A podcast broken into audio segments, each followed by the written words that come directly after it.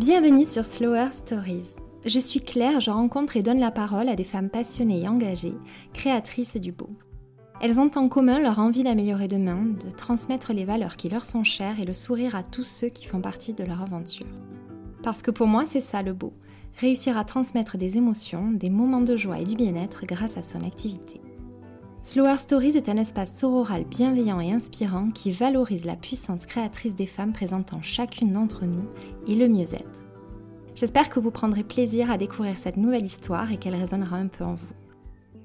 Dans ce nouvel épisode, j'ai le plaisir de recevoir Louise, cofondatrice de la marque de cosmétiques engagée Cozy. Elle nous raconte comment sa passion et son engagement pour le zéro déchet l'ont amenée à entreprendre dans la slow cosmétique. Louise nous explique par quels moyens ils ont réussi à relever le challenge de créer une marque vertueuse. On échange sur le lien étroit entre beauté et bien-être, mais aussi sur les difficultés qu'elle a rencontrées en tant que femme entrepreneur. À la fin de cette belle conversation, Louise partage son meilleur conseil pour se lancer et se dévoile un peu grâce au traditionnel petit quiz de cette émission. J'ai adoré échanger avec elle et vous verrez que nous nous sommes un petit peu contrôlés pour ne pas trop déborder sur des sujets qui nous tiennent toutes les deux à cœur. Mais je ne vous en dis pas plus et vous souhaite une très bonne écoute. Alors Louise, euh, je suis ravie de te recevoir sur ce, sur ce podcast. Euh, comment tu vas? Ah bah écoute, ça va, ça va très très bien. Merci de m'accueillir. Je suis ravie aussi. Moi aussi. Est-ce que tu peux me parler de te présenter, me parler de ton parcours euh, Qu'est-ce que tu aimes, que ce soit professionnellement, personnellement Dis-moi. Alors, donc moi je m'appelle Louise, j'ai 33 ans. dans ma vie personnelle, je suis mariée à Raphaël, on est ensemble depuis 10 ans, et j'ai une petite fille de 3 ans qui s'appelle Isée.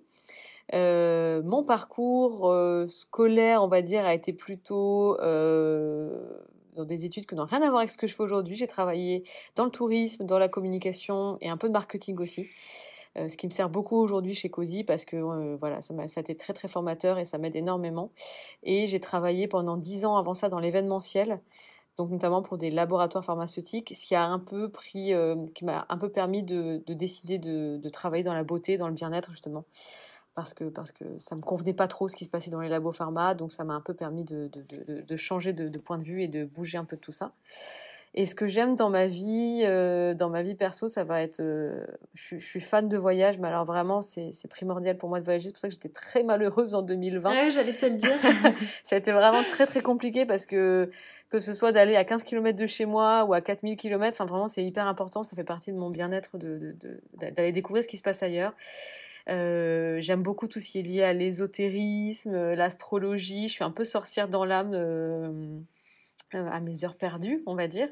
Euh, et donc voilà, tout ce qui est euh, yoga, voilà, je, m'intéresse beaucoup à, tout ça. C'est quelque chose qui fait vraiment partie de, mon quotidien, de mon bien-être, et c'est ce qui me permet de, voilà, de garder un certain équilibre, un certain équilibre pour mon développement personnel, qui a été très très puissant ces trois dernières années, et et voilà, c'est comme ça que je me sens bien. Super, on a quelques points communs, je crois. Ouais, je crois. Est-ce que tu es plutôt quelqu'un de speed ou de slow? Alors, je suis très speed dans mon quotidien. Euh, quand j'ai une idée, blablabla, bla, bla, ça enchaîne, on avance, j'y vais, j'y vais, j'y vais.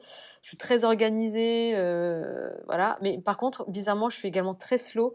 C'est-à-dire que ça m'arrive par moment de m'arrêter, euh, d'aller méditer cinq minutes, de prendre le temps de regarder le ciel, de mettre mes pieds dans l'air. Enfin, j'ai un côté un peu mmh.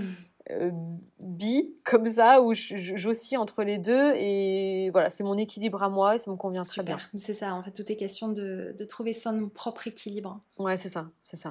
Est-ce que tu peux nous raconter euh, comment tu as créé euh, enfin la création de Cozy Bio parce que tu n'es pas la seule créatrice tu vas nous expliquer Ouais. Alors Cozy, ça a été créé en 2017.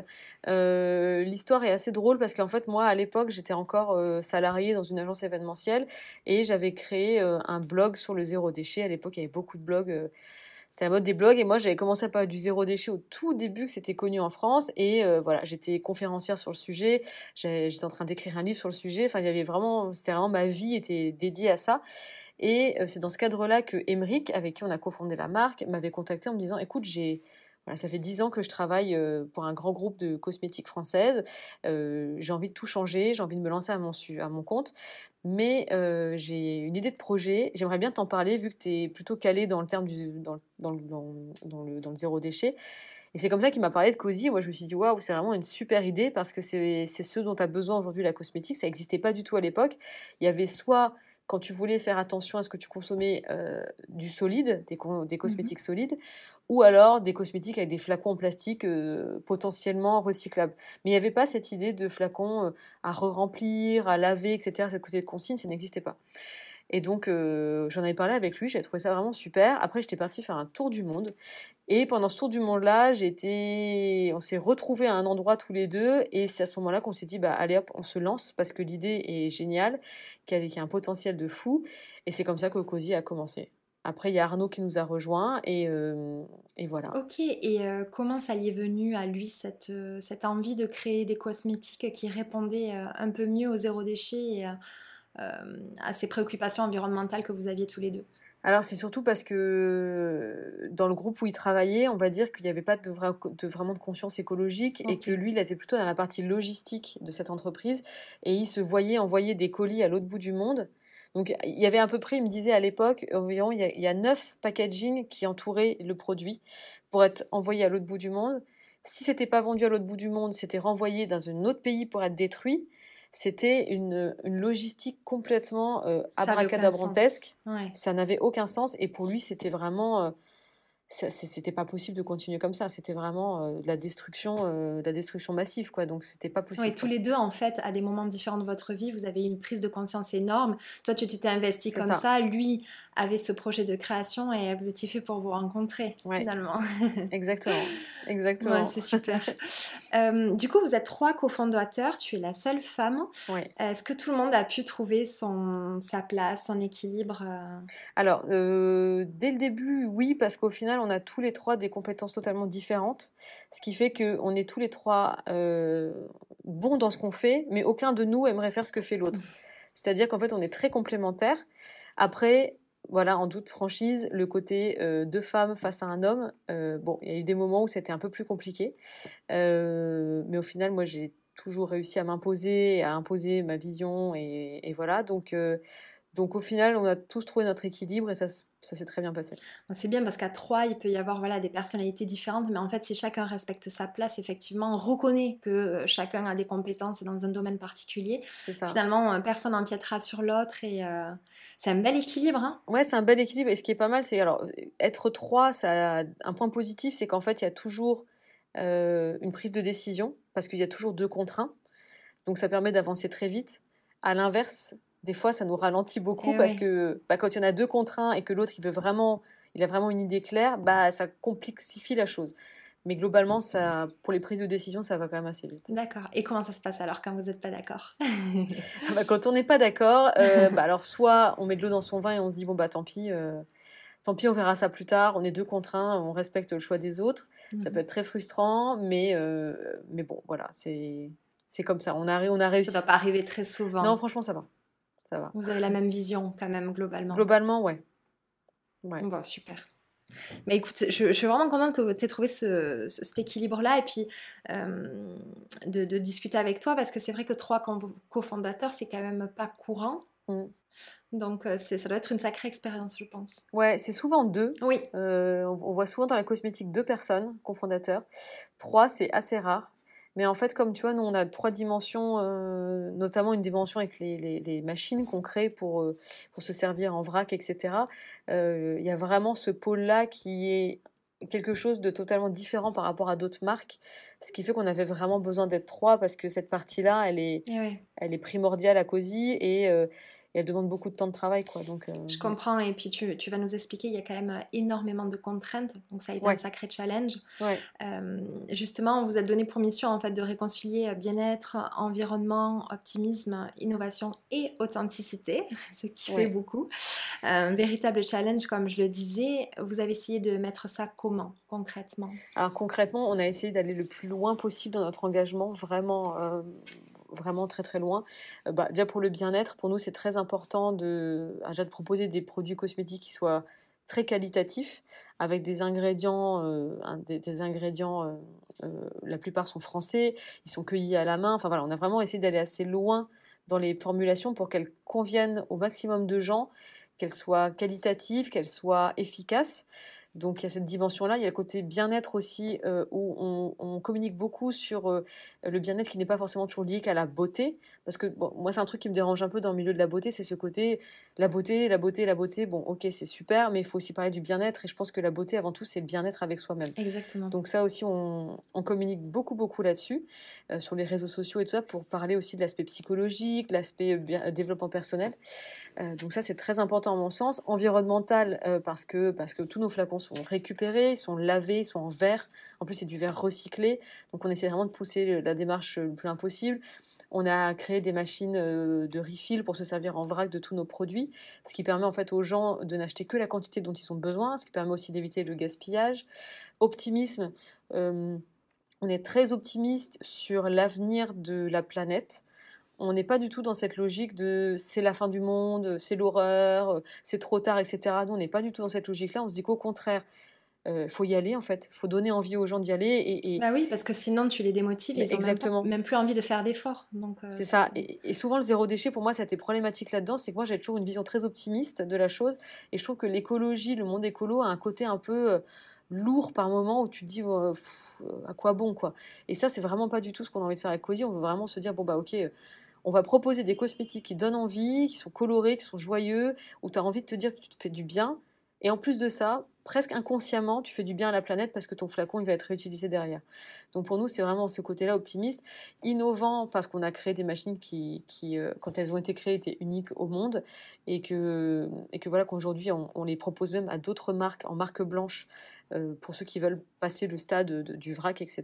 D'accord et authentique bah parce que pour nous c'est important de ne pas faire semblant quoi. C'est à dire que euh, on va jamais euh, par exemple euh, tu vois, sur les visuels on, essaie toujours d'utiliser des visages. Souvent c'est mon visage qui apparaît parce que parce que parce que voilà je suis cofondatrice de la marque mais c'est difficile pour nous tu vois d'aller prendre quelqu'un qui ne colle pas du tout à, à, à quelque chose d'authentique et de naturel enfin la femme parfaite etc pour nous ça nous ça nous parle pas. Euh, pareil pour euh, pour tout ce qui est produit de beauté, on n'ira jamais sortir un anti-rides ou un anti-cellulite ou ces genres de trucs parce que pour nous ça n'a pas de sens. Ça va à l'encontre de l'authenticité de la femme et de la nature et de du cycle de la vie quoi. Donc euh, oui. Donc voilà, c'est un peu comme ça qu'on a essayé d'articuler tout ça. Et en plus de ça, il y a une dimension sociale parce qu'on travaille beaucoup avec des personnes en situation de handicap, parce que c'est très important pour nous aussi de, qu'on donne un sens aussi à tout ça euh, dans ce cadre-là. Vous avez vraiment pensé Cozy finalement euh, comme un cercle vertueux qui, qui englobe tout, euh, toutes vos valeurs et, pouvoir tout aligner pour vous retrouver véritablement dans votre marque. Ça, ça, a dû être un travail énorme et j'imagine que vous avez rencontré des difficultés. Ah oui, alors. Qui a dû vous décourager plus d'une fois et malgré tout, vous avez tenu bon. les difficultés principales, en vrai, ça a été surtout sur la communication autour de tout ce qui était vrac. D'accord. Euh, en termes d'hygiène, etc. Ça a été vraiment des grosses problématiques déjà pour créer ces machines-là. Et en termes de, euh, de, communication, parce que les gens ont très peur du, du, côté non hygiénique de la chose. Donc il a fallu vraiment développer une machine qui soit euh, hygiénique, 100% euh, clean, euh, zéro contact avec l'air, la poussière, la lumière, pour que les produits conservent tous leurs bienfaits. Donc ça, à mon sens, c'était vraiment la chose la plus difficile à mettre en place pour rassurer constamment les gens, en fait. Le reste, ça s'est assez fait naturellement, en fait. Donc moi, ce qui a été le plus problématique pour moi, c'était ça. C'était vraiment tout ce qui était lié aux machines. Mais vous avez réussi à passer outre. Ouais. Donc félicitations, ça va être très évident. Et je rebondis sur ce que tu disais sur le fait que, que vous intégrez aussi la dimension bien-être, parce que c'est vrai que euh, je suis entièrement d'accord avec toi, tu auras beau te mettre les meilleures crèmes du monde, si à l'intérieur, toi, tu es vraiment pas sereine, tu es très stressée, il euh, n'y a aucune crème qui fait des miracles. Hein. C'est ça. Euh, c'est exactement ça. Et ça, c'est un truc qui m'a toujours, moi, personnellement dérangé dans le milieu de la beauté, que, que ce soit aujourd'hui en tant que femme de 33 ans ou en tant que jeune fille de 15 ans.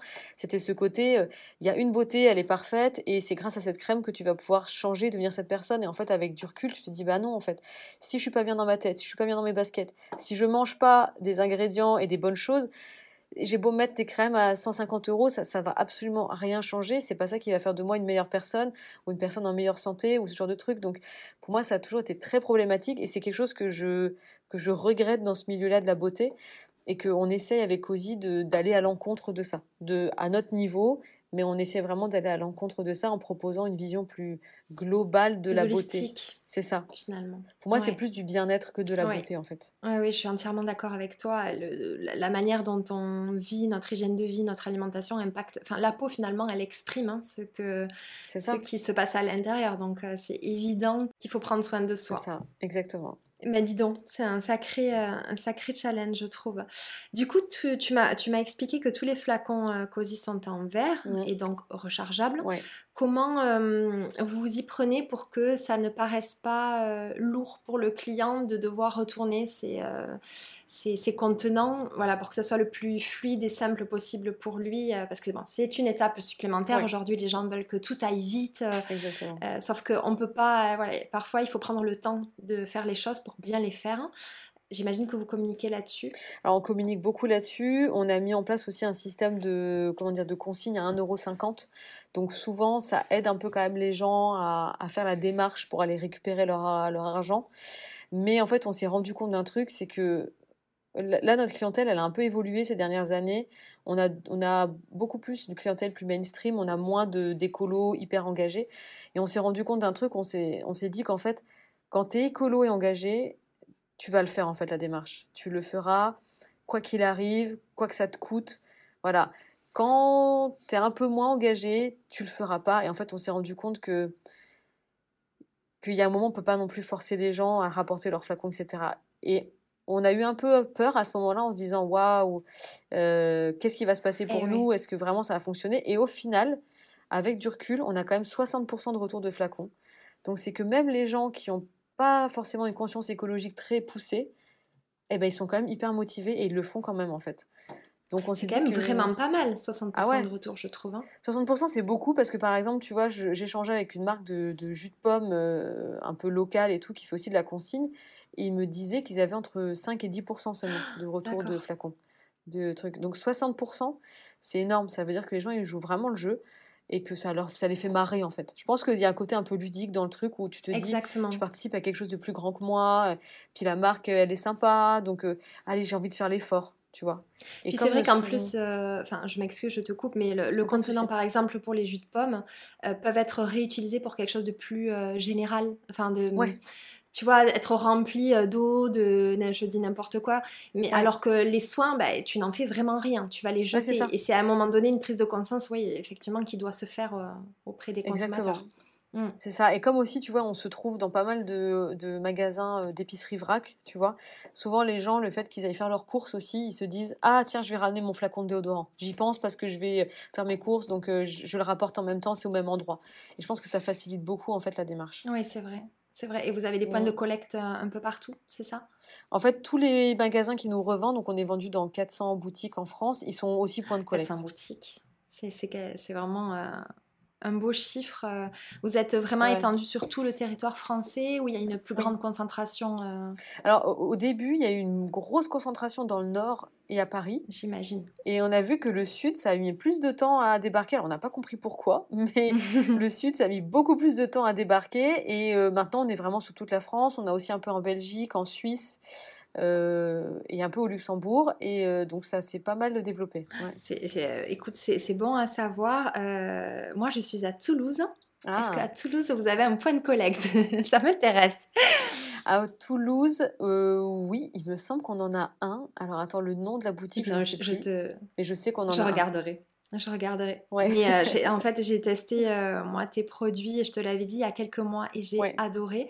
Euh, et je suis arrivée à la fin, donc il est temps que je j'utilise et que je recharge mes contenants. Ah, tu m'as dit aussi être engagé, euh, donc vous êtes engagé dans l'économie sociale et solidaire. Alors moi, ça me parle parce que euh, j'ai travaillé pour une entreprise qui était également euh, engagée sur ce domaine-là. Est-ce que tu peux me dire ce que ça représente en termes d'engagement pour vous au quotidien Alors déjà, nous, on s'est vraiment engagé parce qu'on a mis ça déjà dans les statuts de l'entreprise pour vraiment poser le truc officiellement, qu'on est une entreprise issue de l'économie sociale et solidaire. Euh, le plus important pour nous aujourd'hui à ce niveau-là, ça va vraiment être notre engagement avec les, les ESAT, donc les établissements de soins euh, pour les personnes en situation de handicap. C'est vraiment notre engagement le plus, le plus pur, je trouve, chez COSI, parce que euh, enfin, c'est vraiment là où ça donne un sens en fait à ce qu'on fait. parce qu'on sait vraiment à quel point les gens qui vont travailler pour nous, ça les aide vraiment dans un développement de, leur, de leur autonomie, de leur professionnalisme, etc., de leur vie personnelle. Et donc ça, pour nous, c'est le plus important, c'est là-dedans qu'on s'engage le plus, qu'on essaie vraiment de, de, de, développer ça au maximum. Et, euh, et aujourd'hui, c'est là-dessus où je trouve que ça a le plus de sens dans notre engagement euh, social et solidaire. je, je, comprends. Euh, vous avez beaucoup de personnes qui travaillent. ça représente combien de personnes ces, ces ESAT? À temps plein, alors, dans, dans, les aides, ils sont énormément, mais à temps, enfin, on va dire en termes de personnes, je pense qu'il doit y en avoir une petite dizaine. D'accord. Une petite dizaine qui vont s'occuper de bah, coller les étiquettes. Toutes les étiquettes sont collées à la main par des personnes en situation de handicap. Donc, forcément, bah, c'est aussi un choix économique, hein, parce que on va pas se mentir, si on faisait appel à une machine, ce serait beaucoup plus rapide. Oui. Donc, euh, il y a aussi un choix de, un peu, entre guillemets, de décroissance en se disant, bon, ok, on y va, on va moins vite mais c'est quelqu'un qui va nous mettre les étiquettes à la main. Les remplissages se font aussi à la main avec une machine, etc. Euh, les mises en carton, enfin tout ça, le lavage, dans le, mettre les flacons sales dans la machine de lavage, etc. Enfin, tout est, tout est manuel et ça permet vraiment à des gens d'avoir un, d'avoir un job quoi et de, de, d'avoir un, de se donner un sens quoi. C'est ça et ce qui va avec vos valeurs et, euh, et après ce qui aussi j'imagine se répercute sur le prix parce que les personnes ne se rendent pas compte euh, euh, que voilà c'est fait à la main et donc forcément ça a un coût différent de faire produire en masse par des machines ah bah oui ça, a un coût, euh, ça a un coût parce qu'il y a des gens forcément à payer derrière. Le fait que nous on récupère tous les flacons, bah, ça nous coûte aussi de l'argent de les laver derrière les, les flacons et de les remettre dans la boucle. Euh, les produits aussi, la qualité des produits, tout ça, ça a un, ça a un coût. Et c'est pour ça que ça demande encore plus de communication pour que les gens ils puissent comprendre que c'est pas juste euh, n'importe quelle formule dans un flacon en plastique qui vient de l'autre bout du monde et qu'on balance comme ça. non, c'est un énorme travail derrière j'imagine. Et cette ESAT, euh, où il y a donc les personnes qui travaillent pour vous, vous leur rendez euh, visite souvent? Ah oui, il y a quelqu'un qui est en permanence là-bas de notre équipe. D'accord, ok. Il y a quelqu'un qui travaille de là-bas, euh, je crois, 4 jours par semaine ou 3-4 jours par semaine. Elle est là-bas, elle, elle les accompagne, etc. Et nous, il va y avoir un attachement, j'imagine. Ah bah oui, non, bah, énorme. Parce que vous les voyez évoluer. C'est ça, on les voit évoluer, on les voit changer, on les voit dans les moments où ils sont tristes, où ils sont heureux. Enfin voilà, il y a vraiment une, un gros attachement et j'y suis allée euh, il y a quelques temps là avec euh, ma collègue pour faire euh, une vidéo justement et ils étaient mais tellement contents que ça enfin il y a un côté vraiment où on s'attache à on s'attache à cette façon de travailler et, et pour moi c'est ça qui donne le plus de sens à notre travail je trouve aujourd'hui. Oui, l'humain. Ouais, c'est ça. ça.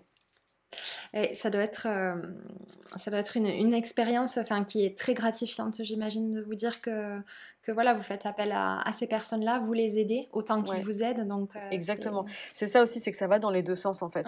En fait, on a, on a eu peur à un moment que ça tombe dans le. Euh, comment dire, tu sais, dans, dans, dans, le truc euh, un peu cliché de oh super, on aide des personnes en situation de handicap, on est des personnes géniales, euh, et on avait très très peur de ça, du côté un peu potache, euh, grand sauveur de l'humanité. Et en fait, on s'est rendu compte que c'est limite eux qui nous aident beaucoup plus que nous on les aide, parce que c'est eux qui nous, enfin, c'est eux qui nous font tous les produits, quoi. Ils, les remplissent, ils les étiquettent, et même d'un point de vue humain, je trouve qu'on a dans l'équipe, on a tous beaucoup évolué humainement depuis qu'on depuis qu'on travaille comme ça, quoi. Donc, euh, je trouve ça formidable. C'est vraiment du donnant donnant. Ouais. ouais. Bah, c'est génial, vraiment bravo.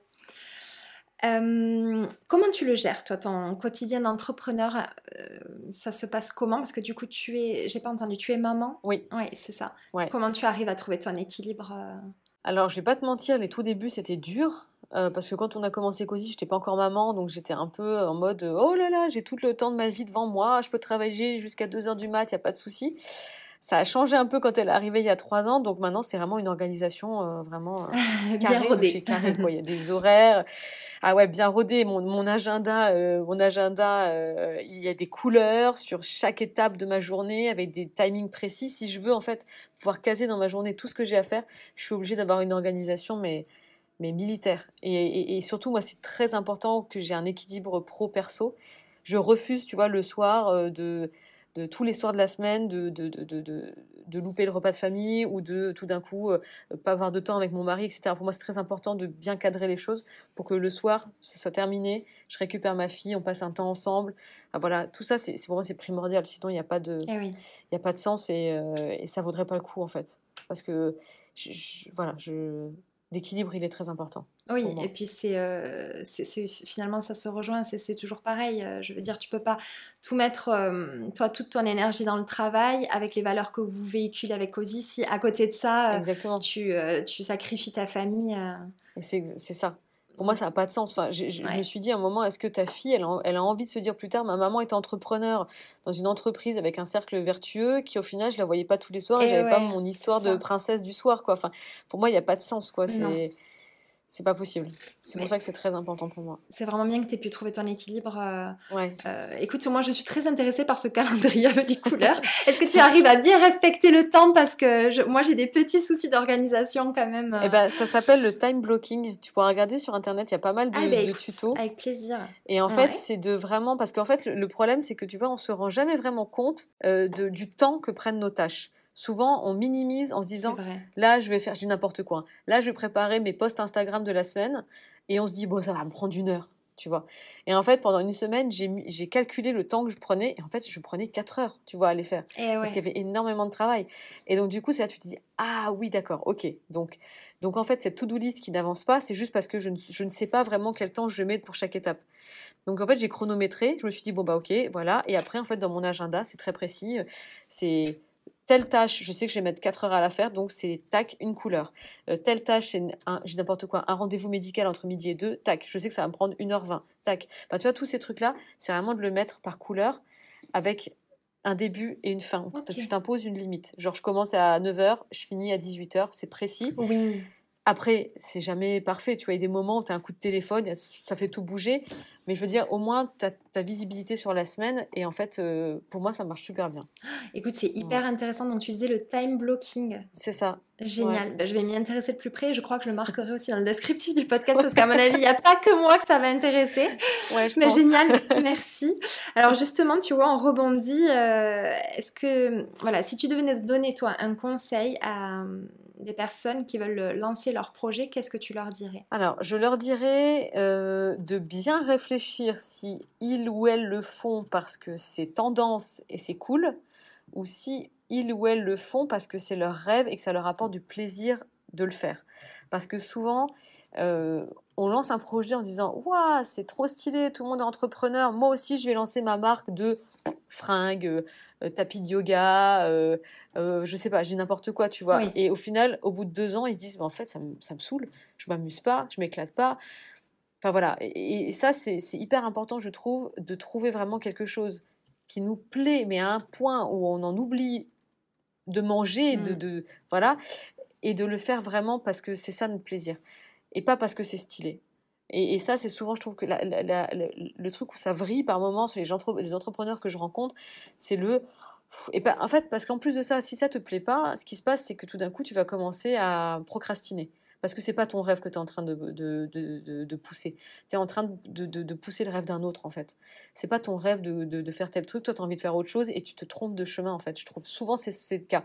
Donc, moi, mon conseil, c'est vraiment va vers ce qui te fait kiffer même si c'est pas quelque chose qui a l'air cool et qui fait bien sur les réseaux sociaux. Va vraiment vers, vers un truc où tu prends du plaisir. Oui, bah là tu prêches une convaincue. Et c'est vrai que oui, il y a beaucoup d'entrepreneurs qui se disent ah non mais ça c'est euh, une tendance sur laquelle il faut pas, euh, euh, il faut il faut pas se, voilà je vais me lancer là-dedans parce que ça fonctionne et voilà pour surfer sur la vague et, effectivement au bout d'un moment bah, tu t'essouffles parce que ça t'anime pas. Exactement. Hmm.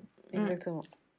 Il faut que. Ou alors, c'est vraiment la passion d'entreprendre euh, pure. Hein, mais bon, je pense que ça représente une minorité quand même. Ça représente une minorité, mais c'est vrai que j'en ai rencontré pas mal qui, pour eux, leur intérêt. Et alors là, c'est vraiment respect, chacun son truc, il n'y a pas de jugement, mais où leur but, c'était vraiment de gagner de l'argent. Oui je veux entreprendre parce que je veux gagner de l'argent, et dans ces cas-là, ok, il n'y a pas de souci.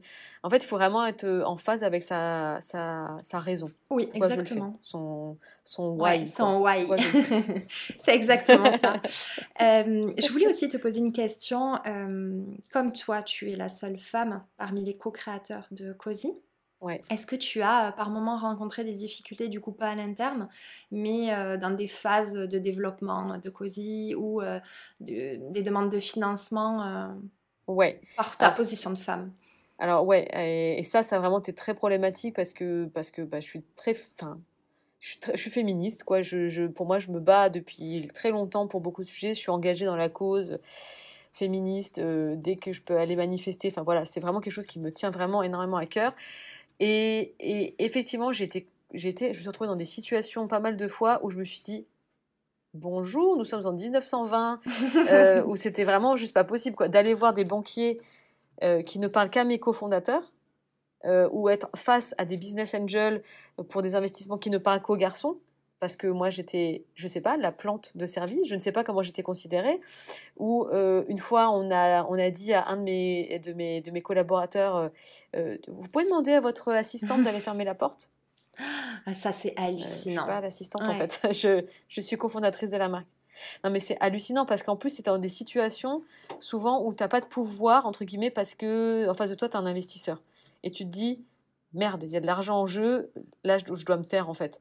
Et avec du recul, j'étais un peu jeune quand ça m'est arrivé. Aujourd'hui, je me tairais plus parce que je dirais, euh, j'en veux pas de ton fric, en fait. Garde-le parce que, parce que pour travailler avec quelqu'un comme ça, ça m'intéresse pas, quoi. Je, je comprends. Et aujourd'hui, ça m'arrive beaucoup moins parce que je me suis beaucoup plus euh, imposée, etc. Et ça m'arrive quasiment plus. Mais dans mes débuts, j'étais encore un peu euh, timide et un peu, euh, comment dire, voilà, jeune entrepreneur, tu sais pas trop où tu mets les pieds, etc. Et ça m'est arrivé plusieurs fois. Je me suis dit, bah dis donc, il y a encore du travail. C'est ça, j'allais le dire. Il y a énormément de travail encore. Ah on, croit, on croit qu'on a beaucoup avancé. Alors oui, on a avancé sur beaucoup de choses. Mais il y a, y, a, y a, vraiment beaucoup de, de, de de choses qui sont ancrées au quotidien et dans la conscience collective qui se perpétuent en plus euh, euh, vis-à-vis de et dans l'éducation parfois inconsciemment et aussi par la société qui, qui, nous montre des choses nous font croire des choses qui, qui voilà qui sont pas encore euh, très évoluées sur, sur l'équilibre homme-femme. Ouais. Et puis moi, j'ai le malheur, entre guillemets, de faire un travail créatif et enfin marketing et créatif. Ce qui fait que déjà là, quand tu es un créatif dans la vie du quotidien, que tu sois un homme ou une femme, il y a une sorte déjà de, tu sais, de, on te prend pas au sérieux parce que parce qu'on imagine que tu passes ta journée à regarder dans le ciel les petits nuages, tu vois. Et donc en plus de ça, je suis créative et je suis une femme. Donc franchement, plein de fois, c'était l'incompréhension totale parce que on imaginait que j'étais la délurée de service. Euh, qui, qui, avait aucune vision de la marque, etc., qui ne savait pas où est-ce qu'elle mettait les pieds. Quoi.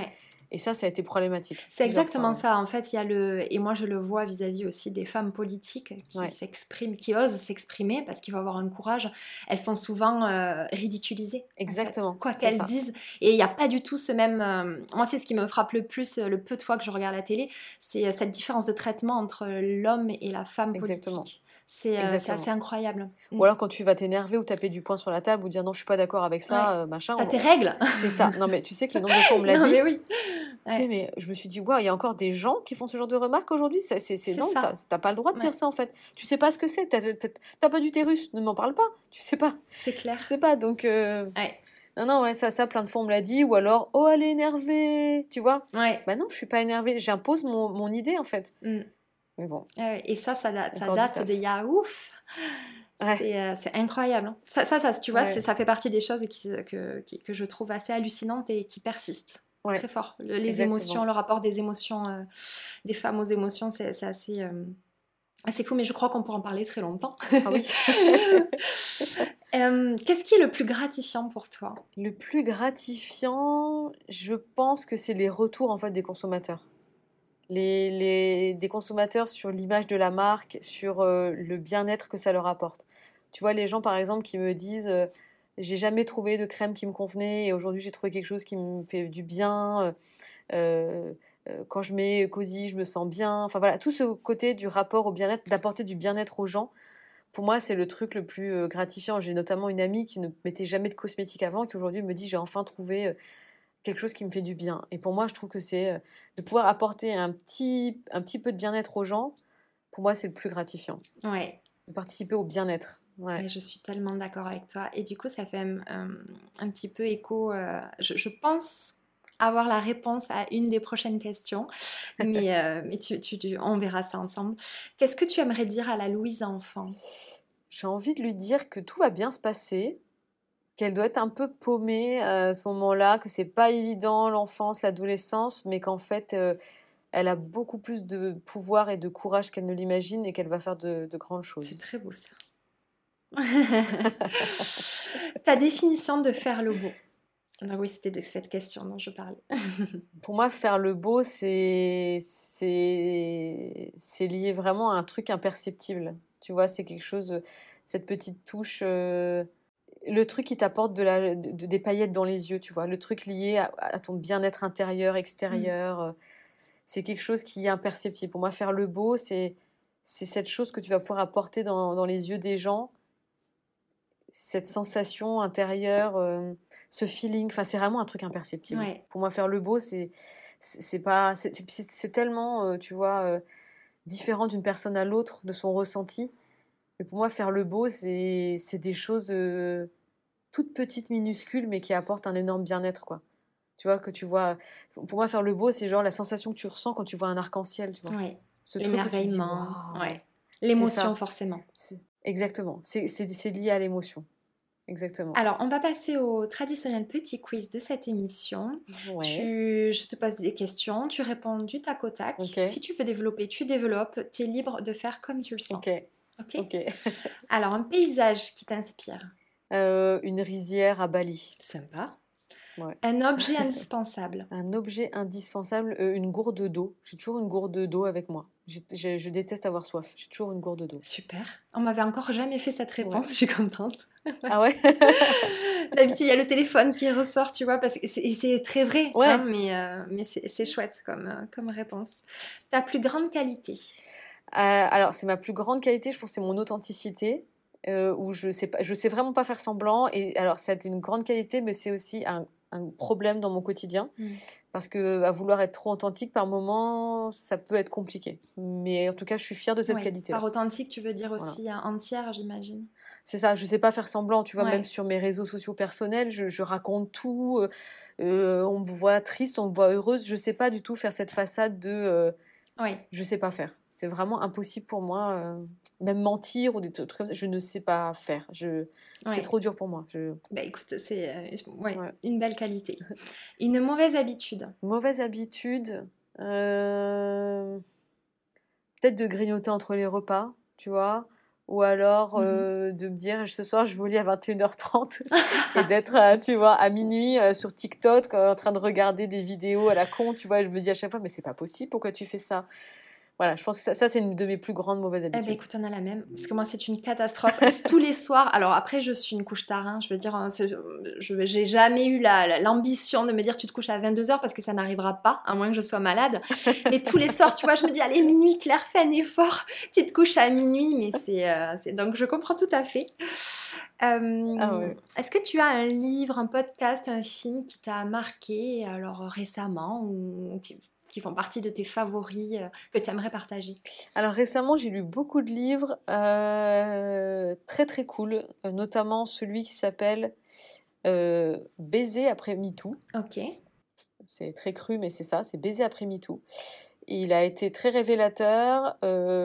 j'ai lu un livre qui s'appelle Cercle de femmes quelque chose comme ça. C'était une sorte de BD, euh, BD livre, pareil, extrêmement révélateur sur la numérologie, mhm. sur les chemins de vie, etc. Ça, c'est un peu mon côté sorcière qui ressort. Et là, récemment, j'ai lu un livre sur les violences obstétricales qui s'appelait euh, Moi, mon vagin, mon gynéco, quelque chose comme ça. c'est que des livres très féministes, hein, tu verras que voilà. Mais il a été mais génial aussi. Et euh, ces trois livres ces derniers temps qui m'ont vraiment aidé à avancer sur des réflexions personnelles. Donc vraiment top. Et après, un film qui m'a particulièrement marqué, il y en a beaucoup, beaucoup, mais mon film préféré de tous les temps, c'est Forrest Gump. Oh là là, je l'adore. Parce que justement, ça fait, bah ouais, ça fait appel à cette authenticité, cette pureté euh, de, de, de, l'humain, cette beauté. Euh, voilà, donc euh, pour moi, c'est un film que, rien que d'en parler, tu vois, j'ai des frissons tellement que ça me. Je pleure du début à la fin. Quand je, le regarde, je ne peux pas m'en. Donc euh, voilà. Oui, il y a énormément de leçons de vie dans ce, ce film. C'est un grand, grand classique, ah un grand film. Mm. Ah ouais. Je suis d'accord avec toi. Génial. Merci beaucoup pour ces références. Elles sont géniales. Euh, un rituel bien-être. Un rituel bien-être. Alors mon petit rituel à moi, c'est de me lever avant tout le monde le matin. Euh, d'aller m'enfermer dans la salle de bain et soit je fais quelques positions de yoga selon mon, mon envie pour un peu me déverrouiller soit je fais des exercices de sophrologie que m'a appris ma sophrologue pour un peu, euh, genre, euh, ouvrir, euh, ouvrir un peu les chakras, je ne sais trop quoi, mais voilà, un peu pour me, pour me mettre en, condition. Et sinon, mon rituel bien-être, c'est de m'accorder des moments à moi, en fait. C'est de, savoir dire à mon mari, par exemple, écoute, en fait, là, tu vas gérer notre fille parce que j'ai vraiment besoin de sortir, là, tu vois, et de sortir et d'aller prendre l'air au parc, de m'asseoir sur un banc, enfin voilà, de de m'écouter en fait. Pour moi, c'est ça mon rituel bien-être, c'est d'écouter mon corps et de me dire. C'est indispensable. Ça. Et en fait, pendant longtemps, je ne savais pas le faire du tout. Je ne savais pas reconnaître les signes, tu vois. Maintenant que je sais reconnaître que quand j'ai du mal à respirer, c'est que je suis angoissée, qu'il faut dire stop. Tout ça, quand j'ai mal au ventre, c'est que je commence à être stressée. Enfin, tous ces petits trucs-là, ça me permet de me dire, ok, mon corps il me parle, stop, je, je vais prendre un moment à moi. Et ça, c'est vraiment mon rituel bien-être maintenant, c'est de m'écouter en fait. C'est ça, exactement. J'ai mm. écrit d'ailleurs, euh, c'est marrant, ça me fait penser, j'ai écrit un post justement sur le fait d'écouter son corps parce qu'il a énormément de choses à nous dire. Et euh, j'imagine que tout comme pour moi, toi, c'est la sophrologie qui t'a appris à comprendre aussi, euh, la sophrologie et le yoga, quand ces fameux signes qui font que tu, tu sais que là, c'est l'alarme rouge et que... Exactement. Et en fait, pour tout te dire, il y a trois ans, donc quand ma fille est née, j'ai, quand ma fille est née, j'ai fait une dépression du postpartum, donc une dépression euh, post-accouchement, qui était très dure. Et ça a été aussi ça l'élément déclencheur, c'est qu'en fait, je ne m'étais jamais écoutée avant. Je ne savais pas du tout qui j'étais, mon corps, comment il me parlait, tout ça. Et maintenant que je l'ai appris depuis trois ans à vraiment entendre les signaux et travailler sur ça, pour moi, c'est quelque chose qu'on devrait apprendre à tous les enfants, quoi. De, de J'allais y venir. Et ma fille, je travaille beaucoup là-dessus, quoi. Je, lui apprends ses émotions, tu vois, on en parle tout le temps. Je lui dis comment tu te sens, tu es en colère, tu es joyeuse, tu es sereine. Et je trouve que c'est un cadeau que de lui faire ça parce qu'aujourd'hui, elle sait se dire Ah, je suis en colère, euh, il faut que j'aille respirer dehors. Enfin, tu vois, des petits trucs comme ça. Et je me dis Waouh, ça, c'est un truc qu'on m'avait pas appris, tu vois, enfant. Et on n'en prend pas encore assez, je trouve. C'est tellement important euh, et, et, on le disait, je le disais avec une amie euh, qui me disait bah, au lieu d'apprendre à disséquer des grenouilles en SVT euh, en sixième, ils auraient dû nous apprendre à comprendre comment fonctionne notre corps féminin, masculin et, les émotions. quoi. C'est tellement plus important c'est génial que tu le fasses avec ta fille. C'est clair, bah cette grenouille, c'est quoi, ça sert? On, est, on a tous eu cette satanée grenouille qui sent mauvais là et qu'on doit disséquer. Enfin, le traumatisme de l'enfance. Ah ouais, j'imagine. Ils le font plus, j'imagine aujourd'hui, mais c'était délirant. Il y avait, il y avait plein de choses comme ça euh, qui, finalement, on ne sait pas trop euh, ce que, à quoi ça nous a servi aujourd'hui. Pas trop euh, l'intérêt. Donc, ouais, c'est en tout cas si tu fais bien de le, de le transmettre à ta fille, c'est hyper précieux, vraiment. Mm. Est-ce que tu as une Madeleine de Proust? Euh, Oui, c'est euh, des les groseilles. C'est très précis, mais euh, ah. quand j'étais petite, j'allais j'allais dans le jardin de mes grands-parents et je mangeais toutes les groseilles qu'il y avait dans leur jardin. et aujourd'hui, dès que je mange des groseilles, j'ai des petits souvenirs d'enfance qui débarquent comme ça. Donc ouais, c'est la groseille. Et en plus, c'est plein d'antioxydants, donc tu peux pas te faire plus de bien. ah bah tu vois, tu vois, je le savais déjà en fait. Est-ce que tu as un mantra qui t'accompagne euh, au quotidien ou quand tu as des moments plus difficiles? Euh, Ouais, je me dis tout le temps qu'après la pluie vient le beau temps. C'est une phrase assez bateau, mais ça m'a mmh. toujours aidé. Euh, qui est très vrai. C'est vrai en fait. C'est que là, en ce moment, c'est une mmh. phase. Il y a eu une phase la semaine dernière vraiment très très compliquée et je me suis dit, bon, ok, c'est temporaire. De toute façon, tout est temporaire, c'est cyclique. après, ça va aller mieux. Et puis, la vie, c'est 50-50. Donc voilà, tout ça, ça m'aide vraiment de me dire, après la pluie vient le beau temps. Et, et ça, ça, ça, me tous les jours, je me le dis en fait. Donc, euh, voilà, c'est mon mantra. alors, ce podcast valorise les femmes qui contribuent à rendre demain meilleur. Est-ce que tu as une idée de qui je pourrais inviter après toi? Qui est-ce que tu pourrais inviter après moi? Euh... Alors, j'ai pas forcément de nom, mais je trouve que ce serait intéressant une personne, une femme euh, bah, une femme, tu vois, qui, parle un peu de, trucs un peu, euh, entre guillemets, de sorcière. Tout ce côté lié au bien-être de la femme, euh, à l'importance de connaître son cycle, de savoir comment ça fonctionne, le lien avec la lune, tu vois, tous ces trucs-là, c'est quelque chose que moi j'ai dû apprendre euh, toute seule. Et, et, je me dis, c'est quelque chose qui tellement peu de femmes connaissent leur cycle, le lien avec le cycle de la lune. Oh oui hier, je lisais un truc, je disais qu'il n'y a que 20% des femmes qui connaissent leur, leur période d'ovulation. Et je me suis dit, waouh, c'est vrai que même moi, quand j'étais jeune, je ne savais pas ce genre de petits détails. Et je trouve ça tellement important. C'est quelque chose qui devrait être appris, tu vois, dès le plus jeune âge, en fait, pour mieux connaître son corps, etc. Et donc voilà, moi je trouve qu'une femme qui parler de, de, tout ça, de ce côté un peu ésotérique autour de la femme et de son bien-être, pour moi c'est vraiment quelque chose de, de précieux pour les autres bah, femmes. écoute, c'est génial que. Mais j'ai pas de nom à te donner. Eh bien, c'est pas grave, mais en tout cas, c'était, euh, c'était prévu parce que moi aussi, c'est un, un sujet qui me touche euh, personnellement beaucoup. Ouais, Il y a énormément de choses que j'ai appris euh, au- enfin, après 30 ans et que Ouais. j'ai trouvé ça totalement hallucinant et, Ouais. Et, ça m'a presque mis un petit peu en colère où je me suis sentie euh, le besoin de, de communiquer sur ce sujet-là parce que je me suis dit, mais c'est pas possible. C'est pas Ouais. possible que tu comprennes euh, à 30 ans euh, comment fonctionne ton corps. euh, ouais, et je trouve que quand même la gynécologie devrait un petit peu évoluer de ce côté-là parce qu'il y a plein de choses que les gynécologues sont, devraient quand même, euh, voilà, euh, au moins te, te donner comme info. Parce que si Ouais. c'est pas eux qui le font, euh, c'est compliqué d'avoir l'info. voilà, c'est. Ben oui. Il faut vraiment faire beaucoup ça. de recherches. C'est pas quoi. juste. euh, Oui. Parce que là, c'est vrai qu'il y a, il y a- Alors, tous les gy- gynécologues, bien sûr, ne sont pas comme ça, et c'est pas du tout ce que je veux dire.